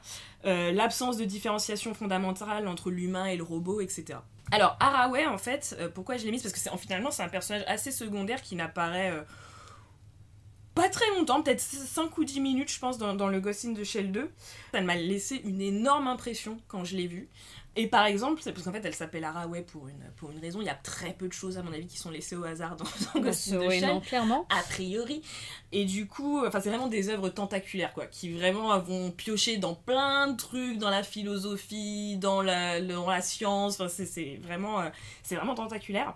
Et c'est grâce à elle, au personnage d'Haraway, que je me suis intéressée. Je me suis dit pourquoi est-ce qu'elle s'appelait Haraway Et où j'ai découvert que euh, bah, la, la philosophe Donna Haraway qui a écrit le manifeste cyborg, évidemment Ah, qui est un manifeste euh, féministe euh, futuriste, si je puis dire. Enfin, c'est- c'est passionnant. Et clairement, Ghost in the Shell, enfin, le, le Haraway s'appelle Haraway euh, à cause de Donna, enfin, grâce à Donna Haraway. Donna Haraway, c'est vraiment quelqu'un de- d'important en plus pour moi. Enfin, j'ai pas encore fait le tour de tout ce qu'elle a produit, mais parce que c'est elle qui m'a vraiment ouvert. euh, où j'étais euh, peut-être à un moment où je commençais à me dire il faudrait que je lise des femmes, tu vois, euh, c'est peut-être important. Il y a peut-être une différence entre les autrices et les auteurs, et c'est vraiment elle qui m'a ouvert les portes de la science-fiction féministe, hein, tout simplement, et de la réflexion. En fait, elle a. Enfin, tu supposes quand même que Mamoru Oshii a lu Donna Haraway parce que c'est elle aussi qui avait vraiment en- enclenché la réflexion autour du cyborg, qui est un espèce d'être non binaire, qui est complètement affranchi de l'histoire, qui est affranchi du genre, qui est affranchi de la race, du capitalisme, etc. C'est vraiment l'hybride suprême, entre grosses Mm. guillemets, quoi. Donc rien que pour ça, c'était assez intéressant. Euh, quand elle apparaît, alors déjà, c'est une femme de plus de 50 ans, ce qui est quand même plutôt cool euh, et qui est pas en train de tomber en lambeaux comme dans les Miyazaki, donc c'est plutôt, euh, plutôt sympa. Et en fait, elle arrive euh, dans le dans, dans l'animé, pour moi, c'est elle qui replace Ghost in the Shell 2 dans les obsessions fondamentales du premier Ghost in the Shell. et qui, par exemple, une obsession qui hantait complètement euh, Kusanagi, même jusqu'à fusionner avec le Puppet Master, du coup, le maître des poupées, encore une fois. Y a-t-il une grande différence entre l'humain et le cyborg? Parce que Haraway commence à parler en disant, elle refuse en fait de dire que le cyborg s'est autodétruit, elle veut dire qu'il se suicide. Et donc on commence déjà avec la réflexion entre est-ce que l'homme, entre l'homme et le, le cyborg, y a-t-il une si grosse différence? Et donc il y a tout un fil, il faut savoir que c'est un... Ghost in the Shell 2, peut-être encore plus que le premier, fonctionne vraiment. Enfin, il y a, des, fils narratifs qui sont tirés par les, les, dialogues entre les personnages avec énormément de références. Il y a beaucoup de références. Il faut vraiment suivre. C'est vraiment euh, pas, pas forcément facile. Mais du coup, il y a toute une discussion qui s'ensuit et qui amène par exemple Haraway à considérer les enfants comme la réalisation d'un rêve ancestral qui est joué à la poupée, créer un androïde. Et, euh, et, et, cette vision, euh, elle est confirmée d'ailleurs par, euh, par Batou, parce que tu as l'autre, l'autre, malheureusement je me rappelle plus de son nom, l'autre inspecteur qui lui est assez choqué parce qu'elle, parce qu'elle est en train de dire, mais lui il est plus humain que Cyborg, donc voilà. Mm.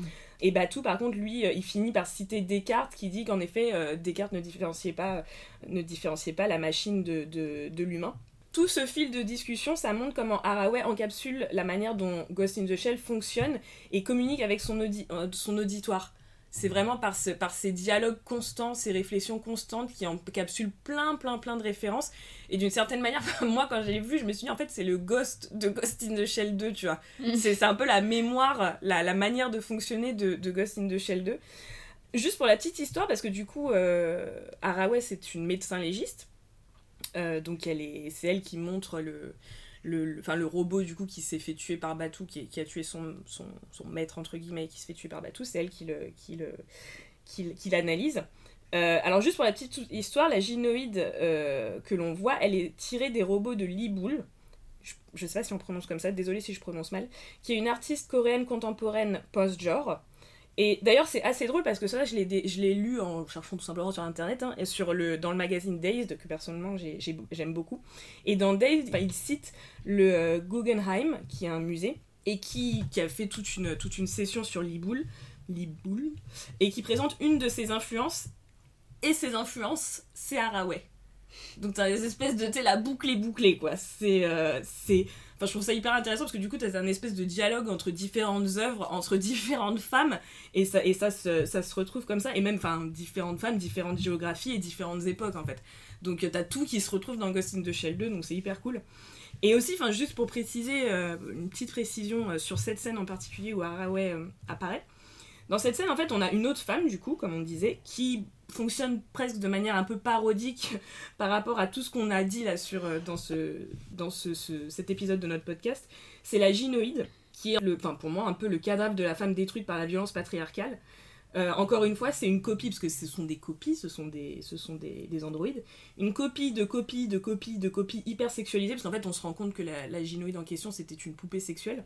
Mais ouais, euh, mais ils le disent même que c'est pas c'est pas illégal. Ouais, mais, on ferme les yeux, mais bon, on ferme les yeux, mais voilà, c'est pas, pas ouf non plus, quoi. Exactement, exactement. Donc c'est euh, copie de copie de copie hyper sexualisée, bon, un peu comme euh, Réa Yanami, hein, ce qu'on avait dit, euh, mutilée, seulement créée à des fins d'assouvissement et d'entretien de la frénésie sexuelle masculine, parce que évidemment, on n'est pas du tout en train de dire que la sexualité masculine est forcément violente, mais dans un système patriarcal et viriacal, la sexualité masculine est en effet poussée vers la violence. Et donc cette femme, finalement, enfin ce, robot, cette copie, se libère de ses propriétaires en les tuant et ensuite en se suicidant, comme si on était dans un monde en fait où elle n'avait que cette option si elle avait envie d'être libre. Et finalement, Haraway, c'est la figure de la penseuse par rapport à elle, enfin moi je trouve, et c'est elle qui redonne la parole à la poupée, à la poupée qui est complètement déshumanisée, puisque elle, elle, arrive à retrouver le, les derniers mots de, de, la poupée qui dit Daskete, Daskete, Daskete, mm, mm. sauvez-moi, sauvez-moi, sauvez-moi. Donc elle les présente à Batou et à Togusa, voilà, c'est ça euh, son nom. Et d'une certaine manière, enfin pour moi, l'hybride cyborg d'Araway, pour y arriver, bah, il s'agirait peut-être de réconcilier la poupée, la gynoïde, et la penseuse Haraway pour arriver à cette espèce de cyborg suprême, peut-être qu'on y arrivera un jour, qui serait euh, cet hybride suprême qui serait affranchi de toutes les binarités du genre, etc. Donc euh, voilà, pour moi c'est vraiment un, un personnage qui va beaucoup plus loin que euh, sa présence dans l'œuvre. Voilà.